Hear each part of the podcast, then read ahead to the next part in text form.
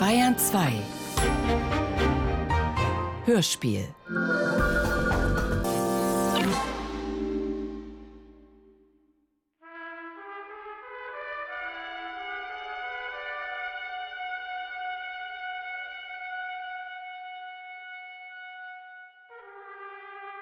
Komm mit!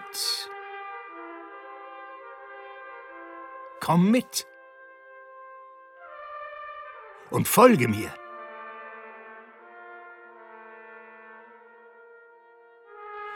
Ich führe dich so gern, so gern.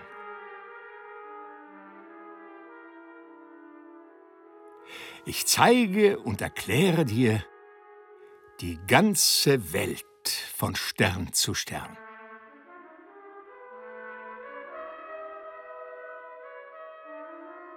Wir fangen an beim Anbeginn und hören auf beim Ende dort.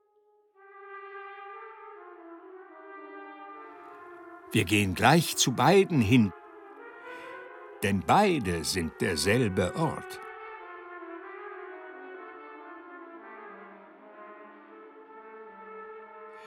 Und da wir bei dem Anfang schon am Ende angekommen sind, so ist die Ewigkeit entflohen. Wie so geschwind. Wie so geschwind.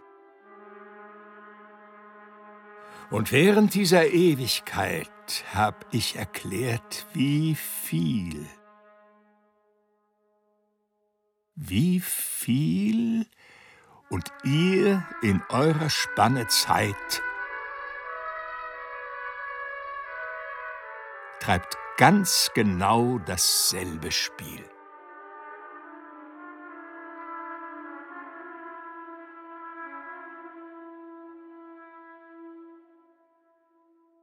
Karl May Sitara Land der Sternenblumen Teil 2 Insel der Heiden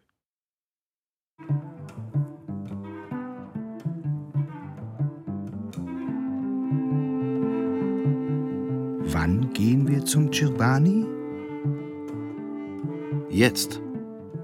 Ich bin mit dem Frühstück fertig und die Mitte des Vormittags ist da. Wir fahren im Kanu. Vorher bekümmerte ich mich um die Pferde. Ich nahm sie aus dem Stall und koppelte sie an langer Leine an, dass sie sich bewegen konnten. Auch die Hunde wurden herausgelassen. Sie waren zweierlei Geschlechtes und hießen Hu und Hi, er und sie. Das sagten uns die beiden Diener. Von diesen erfuhren wir auch, wo die Insel der Heiden lag.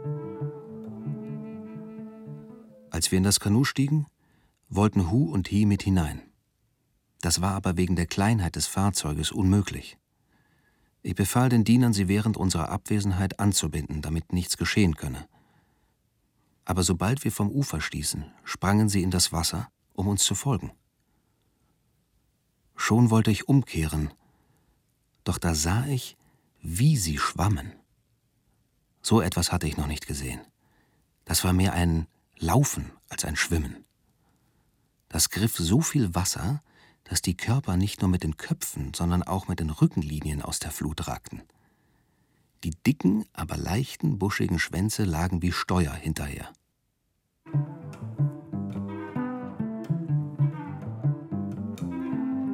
Als wir unser Ziel, die Insel der Heiden, erreichten,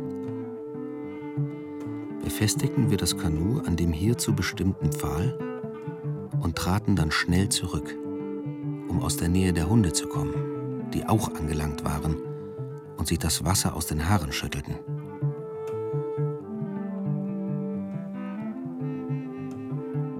Wir sahen zunächst nichts als Busch und Gras, und zwar alles verwildert. Der Besitzer war ja gefangen gewesen und niemand hatte sich um sein Eigentum gekümmert. Heut aber war er wieder da. Wir sahen seine Spur, die durch das hohe Gras führte, und folgten ihr. Es ging durch höheres Gebüsch und dann unter Bäumen hin.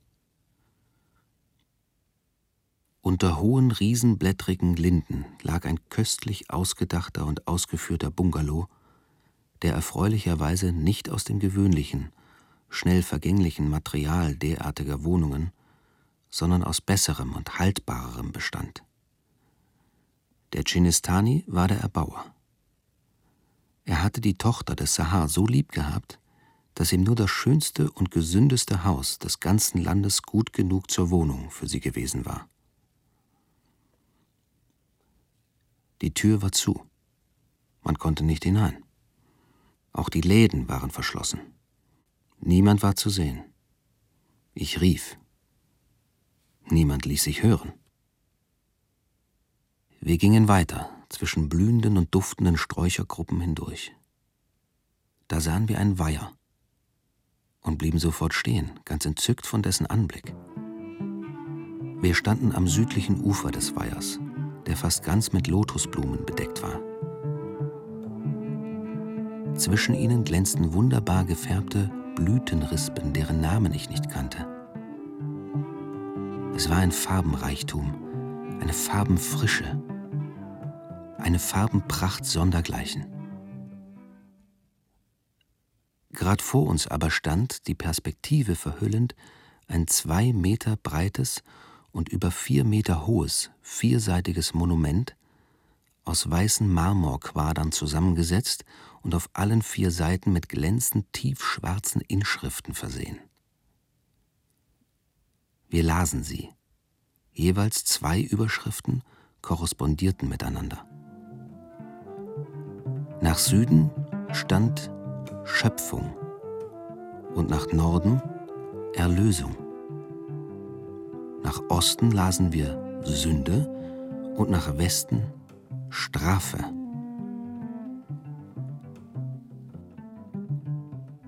Unter der Überschrift Schöpfung im Süden war zu lesen, keine Seele kam zur Erde nieder, die nicht vorher Geist im Himmel war.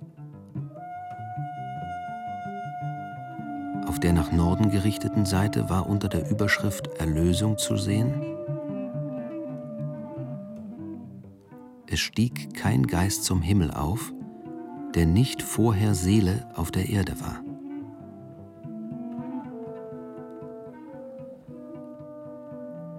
Nach Osten zu stand unter der Überschrift Sünde das geheimnisvolle Wort zu lesen, nur ein einziger weigerte sich, Seele zu werden. Und dem gegenüber wurde auf der nach Westen gerichteten Seite unter der Überschrift Strafe gesagt, darum kann er nicht zum Himmel zurück. Das ist der Teufel. Jenseits des Weihers stand das Grab der Mutter des Cebani, von Blüten und Duft umhüllt. Hinter diesem aber leitete einen der Blick hin zum Fluss, über die dunklen Wasser desselben hinüber, über das Schwemmland der Usul, über Niederardestan und Oberardestan bis hin zu jenen hohen Bergen, die auch jetzt, das geöffnete Paradies andeutend, in glühenden Flammen leuchteten.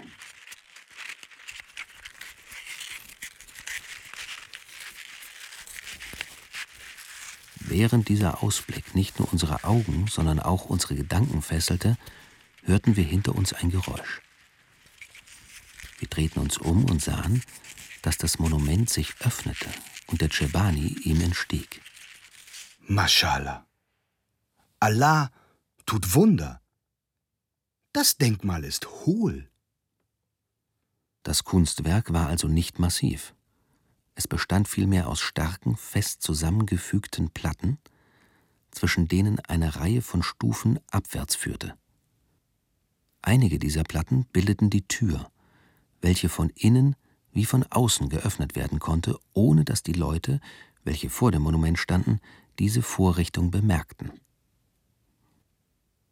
Der Chebani war genau so gekleidet wie gestern. Ich grüße und danke euch, dass ihr gekommen seid.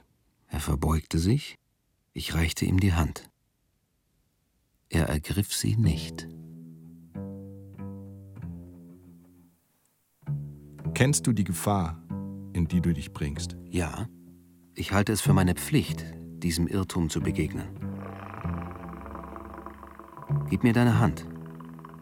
Und ich bitte dich, sie mir auch fernerhin vor aller Augen zu reichen. Es verstand sich ganz von selbst, dass auch Halef ihm die Hand entgegenstreckte und die seinige bekam. Dann hielt ich es für richtig, den Auftrag auszurichten, den mir die Priesterin für ihren Enkel gegeben hatte.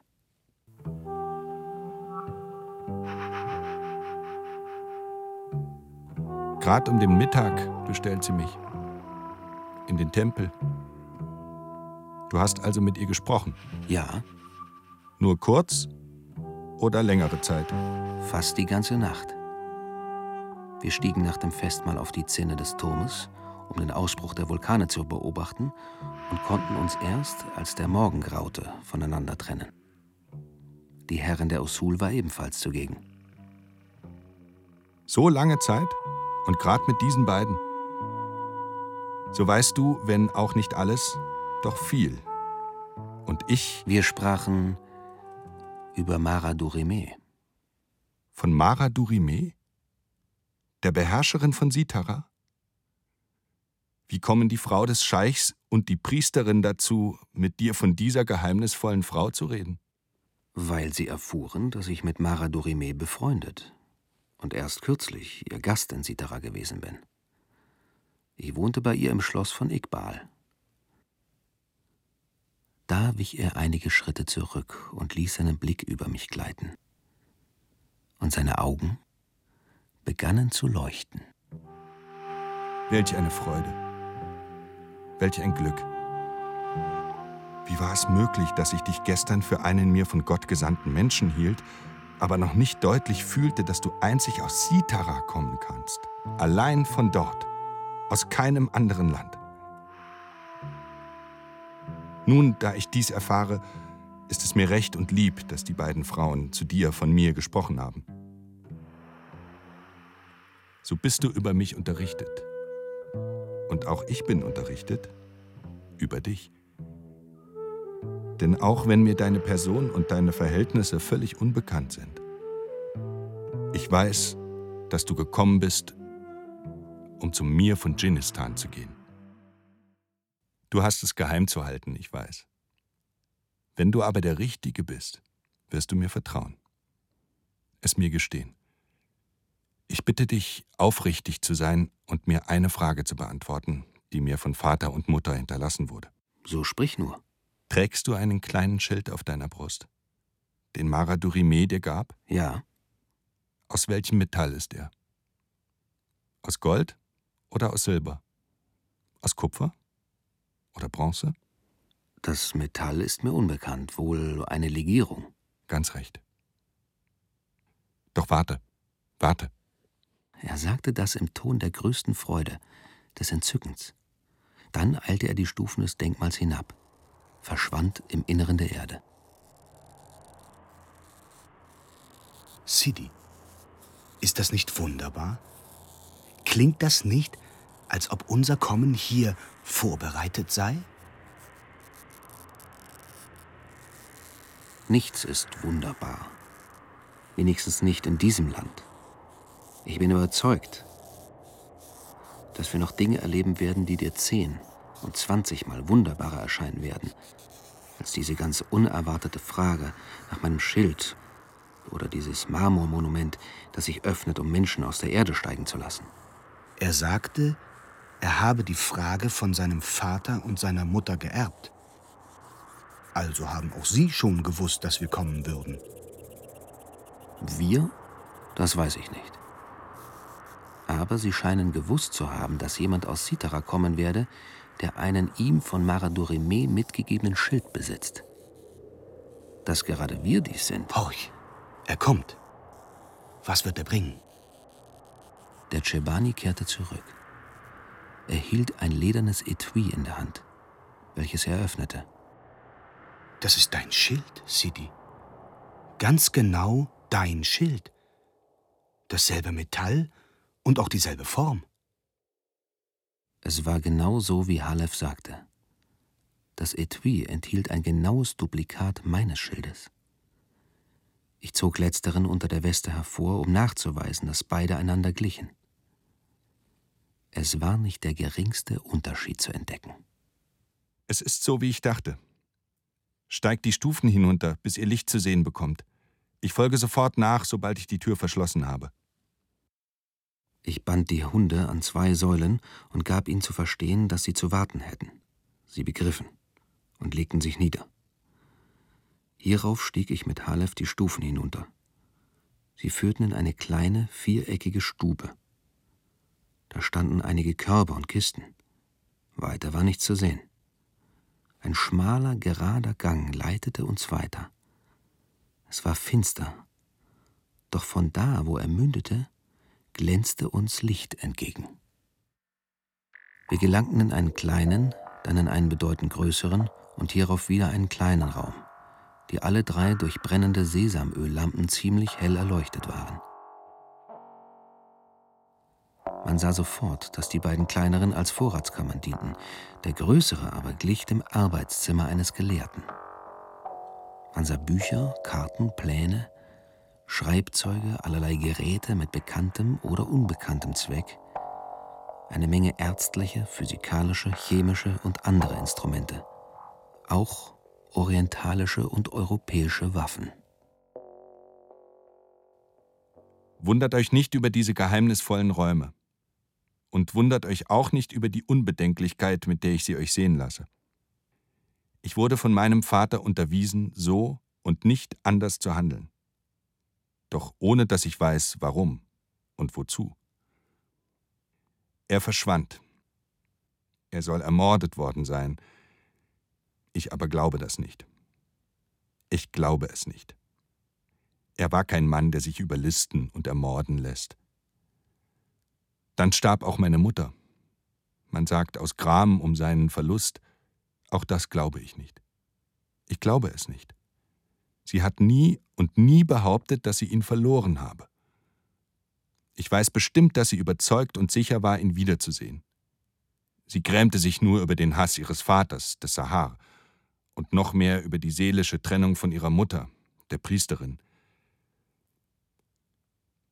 Als ich kurz vor ihrem Tod für eine Woche einen Besuch bei Verwandten Usul zu machen hatte, schärfte sie mir noch einmal alle Vorschriften des Vaters, die sich auf diese beiden Schilde beziehen, mit einem solchen Nachdruck ein, dass sie unbedingt gewusst haben musste, was dann folgte. Sehr kurz nach meiner Abreise starb sie und war, als ich zurückkehrte, schon begraben. Von heute an aber bin ich verpflichtet, ihren Auftrag zu erfüllen und meinen Schild zu tragen, wie du den deinen. Er steckte einige chirurgische Instrumente und ein Paket Verbandbass zu sich, gab uns jedem ein brennendes Licht in die Hand, blies die Lampen aus und forderte uns dann auf, ihm zu folgen. Er führte uns durch einen gleichen, aber längeren Gang zu einer zweiten Stube, in der er nur kurz verweilte um ein Schränkchen zu öffnen und ihm einen kleinen Gegenstand zu entnehmen.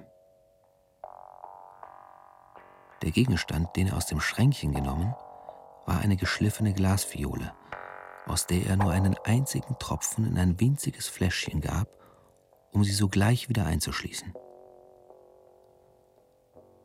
Trotz des kurzen Augenblickes, den die Fiole geöffnet gewesen war, verbreitete sich ein unbeschreiblich feiner, belebender, ja entzückender Duft um uns her. Ich kannte ihn nicht. Ich hatte ihn noch nie und nirgendwo gespürt. Sein Name stand in keinem Verzeichnis aller Wohlgerüche der Erde geschrieben. Und dennoch war es mir, als hätte ich ihn schon gespürt, schon oft, aber aus unendlich weiter Ferne. Halef sog die Luft in vollen Zügen ein. Welch ein Duft. Ich glaube, nur noch ein wenig mehr, dann kommt die Ekstase. Man wird Dichter und Prophet und verfällt in Vision. Darf man den Namen dieses Wohlgeruchs erfahren? Kommt er dir unbekannt vor? Vollständig. Du hast ihn aber schon oft gerochen. Unmöglich. Es stinkt sogar. Du hast dir die Nase zugehalten. Nein. Sag mir den Namen. So erschrick aber nicht. Denn Es ist der Tod. Der. der Tod? Ja, der Tod. Untersucht das Land, in dem wir wohnen. Was findet ihr weiter als Moder, Verwesung, Schimmel und Gestank? Und was findet ihr weiter als Leben, Schönheit, Kraft, Unsterblichkeit und Duft? Heute sage ich, das Leben duftet. Der Tod aber stinkt. Und morgen sage ich, der Tod duftet. Das Leben aber stinkt. Was von beiden ist richtig? Ich sage beides. Denn Leben und Tod sind eins. Man kann nicht leben, ohne immerfort zu sterben. Und man kann nicht sterben, ohne dabei das Leben zu erneuern. Merke dir das, o Haji Halef Omar, dass du nicht an deinem letzten, sondern an deinem ersten Atemzuge stirbst. Und du hast dafür zu sorgen, dass nicht etwa beide stinken, dein Leben sowohl wie dein Tod, sondern dass beide duften. Du lebst, indem du ohne Unterlass verwehst. Du hast den Gestank dieser Verwesung in Duft zu verwandeln. Wie es dort in der Fiole und hier in diesem winzigen Fläschchen geschehen ist.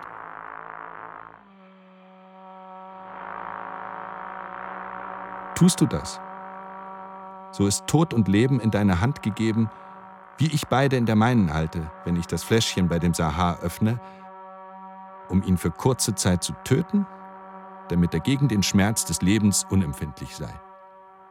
Kommt weiter. Hierauf kehrten wir zur Marmorsäule zurück, um die Hunde loszubinden. Sie lagen noch ruhig an ihrer Stelle und hatten sich wohl verhalten. Wir gingen von da um den Weiher herum zum Grab. Die unterirdischen Räume, die ihr gesehen habt, hat mein Vater gebaut, und zwar in größter Heimlichkeit. Niemand kennt sie. Und niemand weiß, was für Gegenstände sich auf der Insel der Heiden befinden. Vieles, wie zum Beispiel das Doppelgewehr, die Revolver und eine Menge von Patronen, die dazugehören, hat er nicht für sich, sondern für mich von seinen Reisen mitgebracht, obgleich ich damals noch ein Knabe war. Er bestimmte es zur Ausrüstung für die Aufgabe, die er mir hinterlassen hat. Ist es mir erlaubt, mich nach dieser Aufgabe zu erkundigen? Du hast sogar das Recht dazu, denn du wirst mein Begleiter sein. Du willst zu mir von Dschinnistan. Ich auch. Nach dem Grund, der dich zu ihm führt, will ich dich nicht fragen, denn du stehst hoch über mir und hast mir keine Rechenschaft zu geben, aber ich bin überzeugt, dass du es mir freiwillig sagen wirst, wenn die Zeit dazu gekommen ist. Von mir aber will ich dir offen, doch unter dem Siegel der Verschwiegenheit anvertrauen, dass die Zeit, wenn ich nach Dschinnistan aufzubrechen habe, ganz genau bestimmt ist. Und zwar in jenem Moment, in dem ich erfahre, dass der Mir von Adestan gegen den Mir von Dschinnistan rüstet.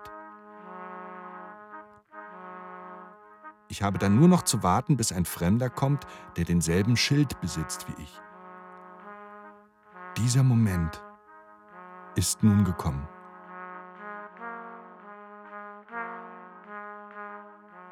Mit diesem Fremden reite ich dann. Er wird mein Führer und Beschützer sein, dem ich zu gehorchen habe. Obgleich mir freisteht, dies auch nicht zu tun, doch werde ich, so oft ich ihm widerstrebe, zu Schaden kommen. Kennst du Ardestan? Ich war niemals dort, aber ich habe sehr genaue Karten und Pläne, die es sonst nirgends gibt. Auch nicht in Ardestan selbst. Beziehen sich diese Karten auf alle fünf Länder, die zu Ardestan gehören? Ja, und nicht nur auf diese. Ich habe auch eine vom Land der Usul und eine vom Land der Chuban, die beide nicht eigentlich zu Adestan gehören, sondern ihm nur tributpflichtig sind.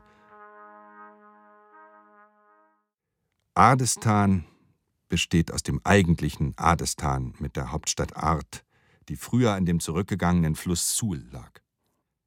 Es ist umgeben im Norden von Schimalistan, im Osten von Scharkistan, im Westen von Garbistan und im Süden von Junubistan, welches uns am nächsten liegt, weil es an das Gebiet der Choban grenzt.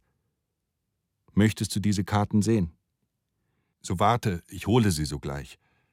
Du kannst sie mitnehmen, um sie zu studieren, darfst sie aber niemandem zeigen. Er ging fort und kehrte schon bald mit ihnen zurück. Es waren Meisterwerke. Selbst auf der Karte des Landes der Usul war jeder, sogar der kleinste und unbedeutendste Kanal genau verzeichnet.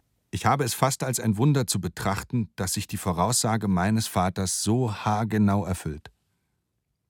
Kaum muss ich erfahren, dass in Adestan gegen Dschinnistan gerüstet wird, so hat sich der Fremde, der den Schild besitzt, auch schon eingestellt, denn dieser Fremde bist du. Hast du zu jemand von deinem Schild gesprochen? Nein. Auch zu deinem Großvater und deiner Großmutter nicht? Du nennst den Sahar meinen Großvater? Natürlich. Oder ist deine Mutter nicht seine Tochter gewesen? Ja. Er war der Vater meiner Mutter. Aber weiter war er nichts. Keine Faser meines Körpers, kein Hauch meiner Seele und keine Regung meines Geistes stammen von ihm. Wir beide, er und ich, haben nicht den geringsten Teil aneinander. Aber man sagt, dass er dich nur öffentlich verfolge. Heimlich aber liebe er dich. Das mag sein. Für mich jedoch ist diese Liebe nicht vorhanden, da er mir niemals einen Grund gegeben hat, sie auch nur zu ahnen. Ich sah nur Hass. Er hasste meinen Vater nicht allein deshalb, weil dieser ihm die Tochter nahm, sondern auch, weil dieser ein größerer Arzt, ein bedeutenderer Mensch war als er. Jede Kur, die nicht ihm, dem Zauberer, sondern meinem Vater, dem Heiden, gelang, vergrößerte diesen Hass. Und die Großmutter? So wirst du fragen.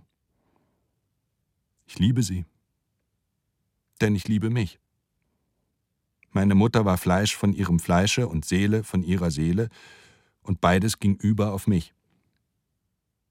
Aber sie war mehr Priesterin als Mutter. Sie verzichtete um des Zauberpriesters willen auf ihr Kind und auf ihren Enkel. Sie grüßt mich nur von weitem. Wir waren während dieses Gespräches in die Nähe des Grabes gegangen.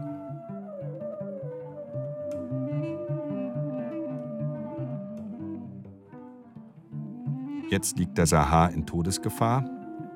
Da ruft sie mich. Ich soll ihn retten. Und ich werde es tun. Sie soll nicht vereinsamen wie ich. Sie soll ihn behalten. Aber ich tue es ohne Wohlwollen, ohne Liebe, ohne Freude. Ich bin nur noch Körper und Geist. Meine Seele ist tot. Die hat man mir begraben, hier in diesem Moder, in dieser verwesenden Feuchtigkeit. Er hielt das Grab seiner Mutter mit seinen Blicken fest, als ob er es durchdringen wolle. Ich bitte dich, über das, was ich dir jetzt gestehe, nicht zu lächeln. So oft ich vor diesem Grab stehe, ist es mir, als ob mein Auge die Kraft habe, durch die Erde und durch die Wände des Sarges zu dringen, und ich sehe ihn immer leer. Leer. Denke dir, Sahib, immer leer. Ist das Wahnsinn? Man behauptet ja, dass ich wahnsinnig sei. Wie mich das quält. Seit Jahren peinigt es mich und peinigt mich noch heute. Es packt mich oft so. Jetzt, in diesem Augenblick, an dem ich mit dir hierüber spreche, ist es so stark, dass ich die Erde mit den Händen aufscharren möchte, um dir zu zeigen, dass der Sarg leer ist. Das wäre aber doch ein fürchterlicher Betrug. Und ich möchte scharren und scharren, um diesen Betrug aufzudecken und die Bretter des leeren Sarges den Eltern meiner Mutter in das Gesicht werfen zu können diese Tat wäre so ungeheuerlich, dass ich über den Wahnwitz erschrecke.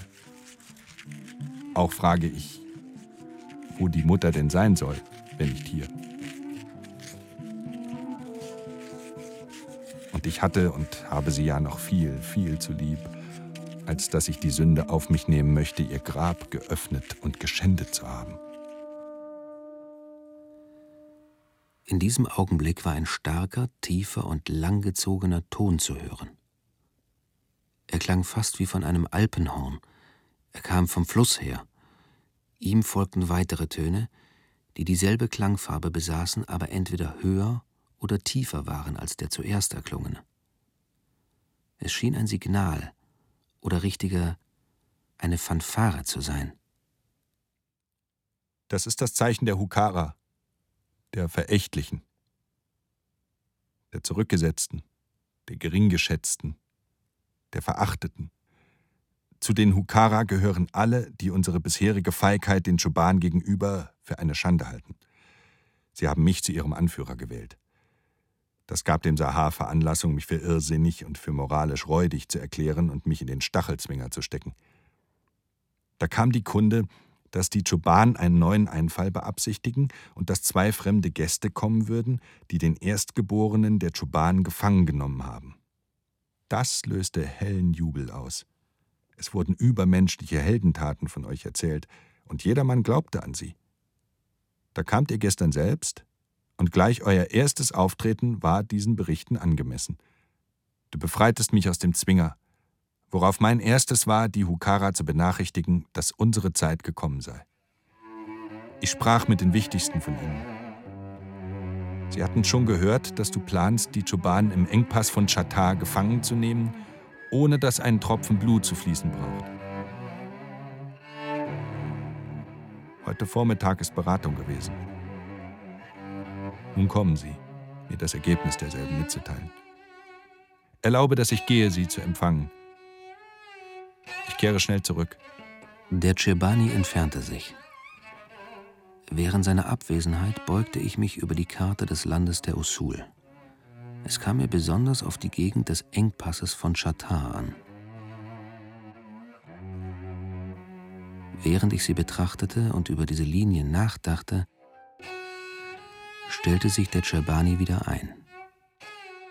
Sahib, sag mir aufrichtig, ob es wirklich möglich ist, die Choban am Engpass zu besiegen, ohne dass es uns einen Tropfen Blut kostet. Ja, das ist es. Allerdings dürfen die Choban höchstens viermal stärker sein als wir. Und zweitens bedarf es unbedingten Gehorsams gegen unseren Anführer. Selbstverständlich, denn der bist natürlich du. Nein, das bin ich nicht. Wer sonst? Du. Ich.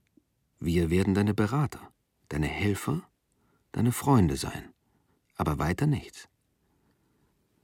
Wir wünschen nichts für uns, gar nichts, sondern alles nur für dich und deine Freunde.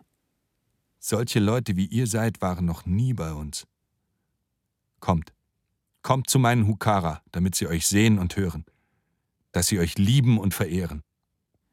Er führte uns nach dem freien Platz vor dem Haus. Da standen dicht gedrängt wohl drei bis vierhundert Mann, eine Zahl, die sich jedoch von Stunde zu Stunde vermehrte. Es waren lauter hohe, breite, eindrucksvolle Gestalten, höchst einfach gekleidet und außer mit ein paar Gewehren mit langen Messern, Spießen und weitspannenden Bogen bewaffnet. Es jubelte in mir. Was ließ sich mit solchen Leuten, mit solchen Muskeln und Sehnen erreichen? Mit ihren vom Wetter gegerbten, ehrlichen, offenen Gesichtern. Und das sollten Ausgestoßene, Verachtete sein? Der Chebani bat mich, zu ihnen zu reden. Ich tat es.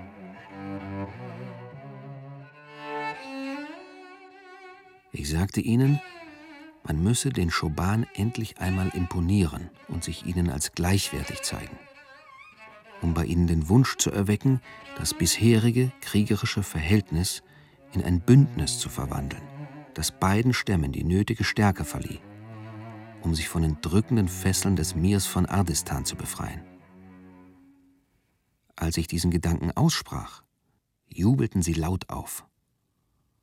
Und am liebsten wären sie unverzüglich aufgebrochen, um zum Engpass zu ziehen. Das aber hatte noch Zeit.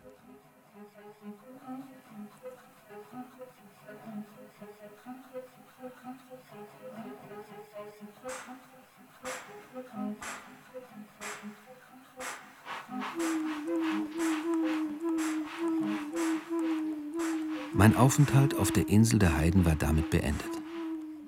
Und auch der Cerbani musste fort. Zurück in der Stadt ging ich zum Palast.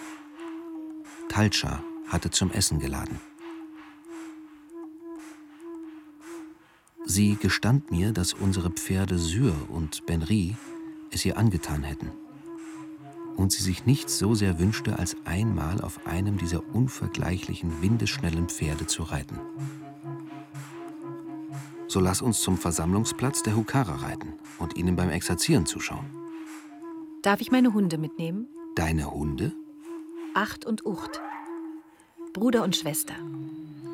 Ich wüsste nur zu gern, wer schneller und ausdauernder ist. Sie oder eure Pferde. Es sind wunderbare Tiere. Sie werden dir gefallen. Vorher aber gehe ich noch schnell zur Priesterin, um mich zu erkundigen, wie es mit dem Sahar steht. Ich sattelte die Pferde. Als Talscha kam, war sie überrascht, dass die Hunde sofort mit Syr, meinem hochedlen Rapphengst, Freundschaft schlossen. Acht und Ucht leckten ihn mit so fleißigem Eifer, als ob sie damit ihr Brot zu verdienen hätten. Ihm war deutlich anzusehen, dass er sich über diese Liebe freute. Als ich sie liebkosend streichelte, fühlte und hörte ich sehr deutlich die winzigen, zahllosen elektrischen Funken, welche von ihren Fellen auf meine Hand übersprangen. Dasselbe geschah auch, wenn ich das Haar Syrs strich. Hier war wohl das Band zu suchen, durch das sie diese Zusammengehörigkeit fühlten. Wir stiegen auf und begannen den Ritt, der uns in einen weit gezogenen Kreis um die ganze Stadt führte. Wir umritten auch die beiden großen Seen, die im Osten und Westen der Stadt lagen. Man fischte auf ihnen. Von allen, die uns begegneten, wurden wir in einer Weise gegrüßt, die deutlich zeigte, wie geliebt und geachtet die Frau des Scheichs war. So oft das Terrain es gestattete, ließen wir die Rappen laufen, was sie konnten und wollten, und Talscha gestand, dass sie solche Schnelligkeit nicht für möglich gehalten habe und dass es eine königliche Lust sei, ein solches Tier zu reiten. Was die Hunde betrifft, so kann ich nur sagen, dass ich sie fortwährend bewunderte. Diese Kraft und Eleganz, diese Ausdauer und Geschmeidigkeit, wie stolz und frei sie im stärksten Laufe die Köpfe trugen. Jeder einzelne Sprung war eine Schönheit an sich. Und so oft wir hielten, gab es kein Jappen und Schnappen nach Luft, kein Husten und Pusten, kein Ringen und Schlingen nach dem verschwendeten Atem, sondern die Herzen schlugen unerregt und die Lungen arbeiteten so ruhig, gleichmäßig und gelassen, als ob man nur so still und sacht spazieren gegangen sei. Sie konnten uns auf unserem Weg nach Dschinnistan von unbezahlbarem Nutzen werden und so zögerte ich nicht, diesen Gedanken gegen die Frau des Scheichs auszusprechen. Also handelt es sich nicht nur um den Kampf am Engpass Shatar. Ihr wollt dann also gleich noch weiter. Durch Adistan. Hinauf nach Dschinnistan. Ich nickte. Und diese Hunde sollen mit. Das wäre gut. Ist aber leider nicht möglich. Die Hunde sind seit langer Zeit vorbestimmt. Für einen Fremden, der kommen wird, der dir nur dieses vorzuzeigen hat. Während ich dies sagte, zog ich mein Obergewand vorn auseinander und zeigte ihr den Schild auf meiner Brust. So gibst du ihm die Hunde, die der Mir von Chinistan für ihn bestimmte. Da hielt sie ihr Pferd an, hob die Arme empor. Gott sei Dank. So hat auch hier der Glaube über den Zweifel gesiegt. Mara Durime hält das Wort, das sie uns gegeben hat wir Blinden. Dass du es sein müsstest, das hätte ich mir doch denken können. In welche Verlegenheit hat mich das gebracht? Ich gönnte die Hunde keinem anderen als nur dir allein und musste sie doch für einen anderen aufheben. Nun bist du dieser andere selbst. Wie mich das freut. Hier hast du meine Hand. Ich danke dir. Das Leben ist doch etwas ganz, ganz anderes, als gewöhnliche Menschen denken. Gott dirigiert. Gewoben aber wird es nicht nur von uns selbst, sondern außer uns auch von Personen und Kräften, auf die wir zu achten haben. Von großen Meisterinnen und Meistern, von Gesellen, die noch nicht Meister sind, und von Lehrlingen, deren Hand, wenn man sich auf sie verlässt, meist alles verdirbt.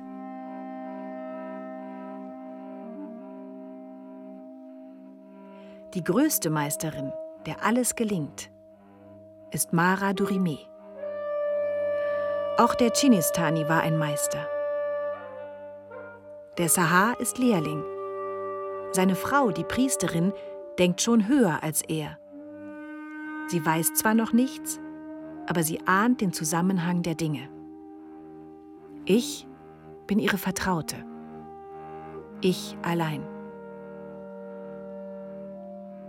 Effendi, könnte es sein, dass ihr Bild nicht klar und rein vor deinem inneren Auge steht? Das mag schon sein. Es kann nicht anders sein. Und es tut mir weh, sie von dir noch ungekannt zu sehen. Denn sie ist edel. Sie ist rein. Wenn du mir versprichst zu schweigen, so will ich dir ein Geheimnis mitteilen, dessen Kenntnis dich befähigt, die Wahrheit zu schauen. Es betrifft den Girbani.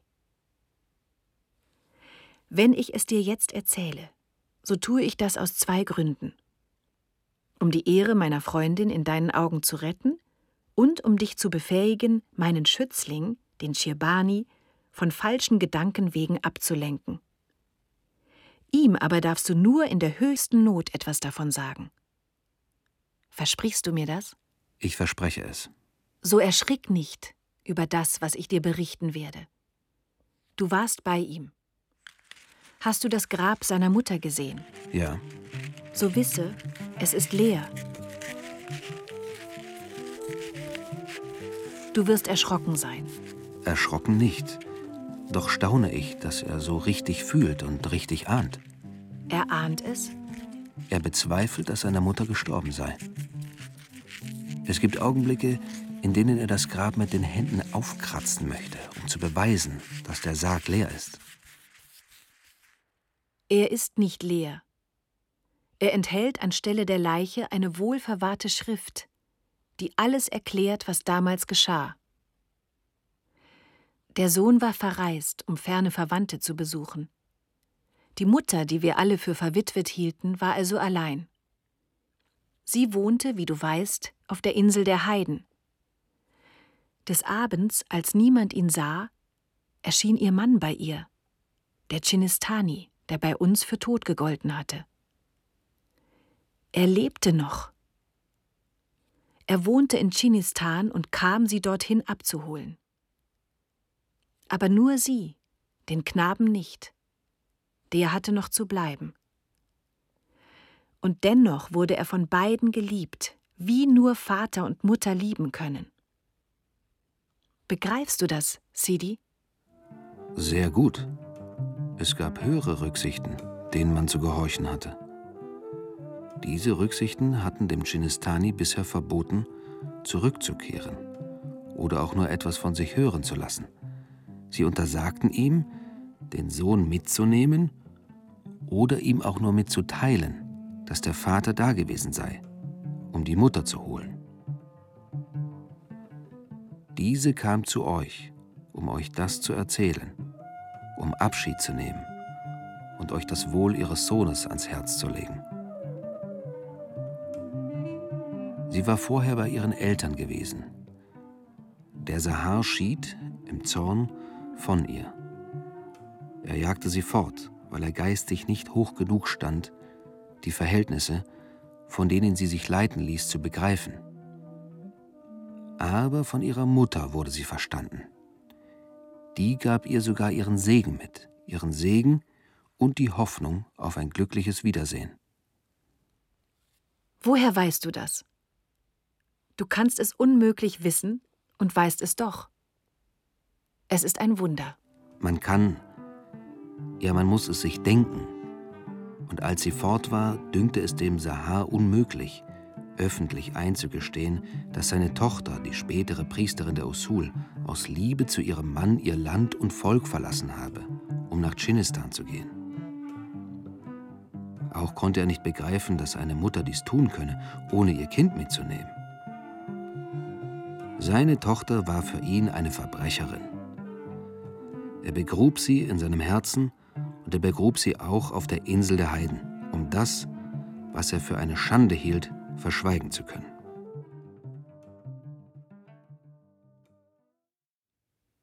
Aber wie das Begräbnis auf der Insel eine Unwahrheit war, so ist auch das Begräbnis im Herzen eine Lüge. Er hat geglaubt, die Usul zu täuschen und täuschte doch vor allen Dingen sich selbst. Wie er weiß, dass seine Tochter körperlich nicht gestorben ist, so weiß er auch, dass sie in seinem Vaterherzen lebt. Das quält und peinigt ihn. Er kann die Lüge nicht loswerden. Sie lässt ihm Tag und Nacht keine Ruhe. Wie jede Lüge zur Wahrheit treibt, so auch diese. Der Sahar wird nicht eher Ruhe finden, als bis es an den Tag gekommen ist, dass man in jenem Grab nicht die Spuren des Todes, sondern grad im Gegenteil die Beweise des Lebens zu suchen hat. Hat er mit dir hiervon gesprochen? Nein. Aber woher weißt du das?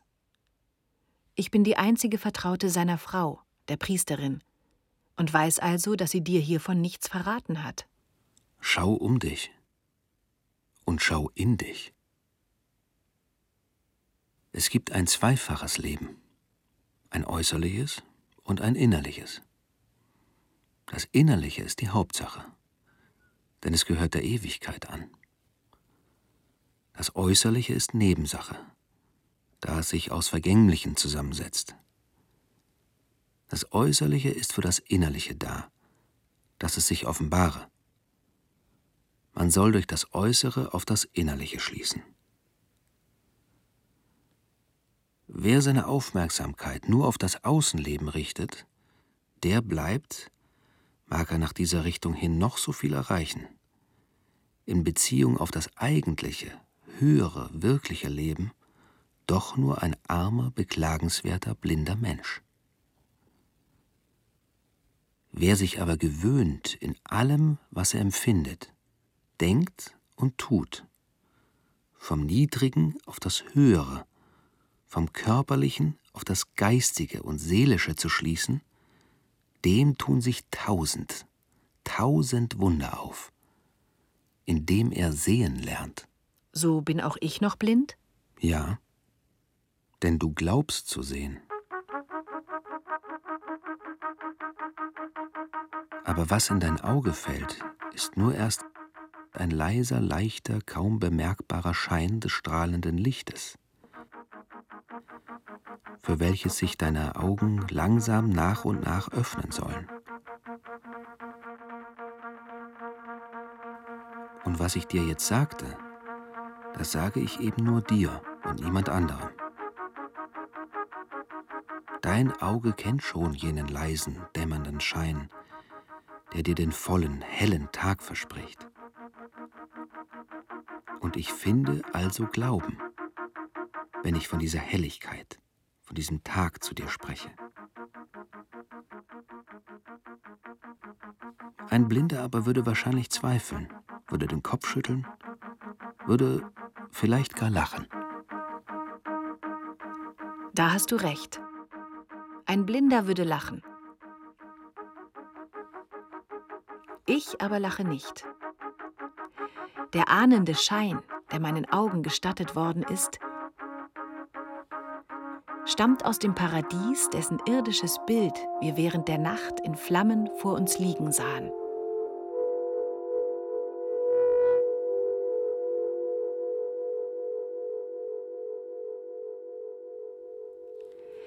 Und wenn ihr nun von hier aus nach Dschinnistan reitet, begleite ich euch auf den Pfaden meiner Seele. Denn auch ich will den Augenblick nicht versäumen, an dem die alte fromme Sage der Usul zur Wahrheit wird. Komm, reiten wir weiter zum großen Versammlungsplatz, wo die Hukara exerzieren. Bis dahin erzähle ich dir, wie es dem Chirbani gelungen ist, seinem Großvater, dem Sahar, das Leben zu retten.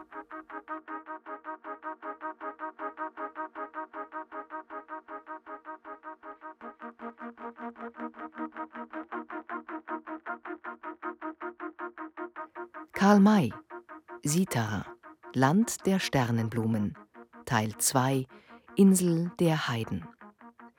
Mit Peter Fricke, Felix Klare, Aurel Mantei, Steven Scharf und Juliane Köhler. Musik Jacques Di Donato, Isabelle Dutoit, Franz Hautzinger, Nicolas Najot und Didier Petit. Ton und Technik Josuel Teegarten, Susanne Herzig, Christian Schimmöller. Komposition Franz Hautzinger. Regieassistenz Stefanie Ramb. Bearbeitung und Regie Michael Farin. Produktion Bayerischer Rundfunk 2017. Redaktion Herbert Kapfer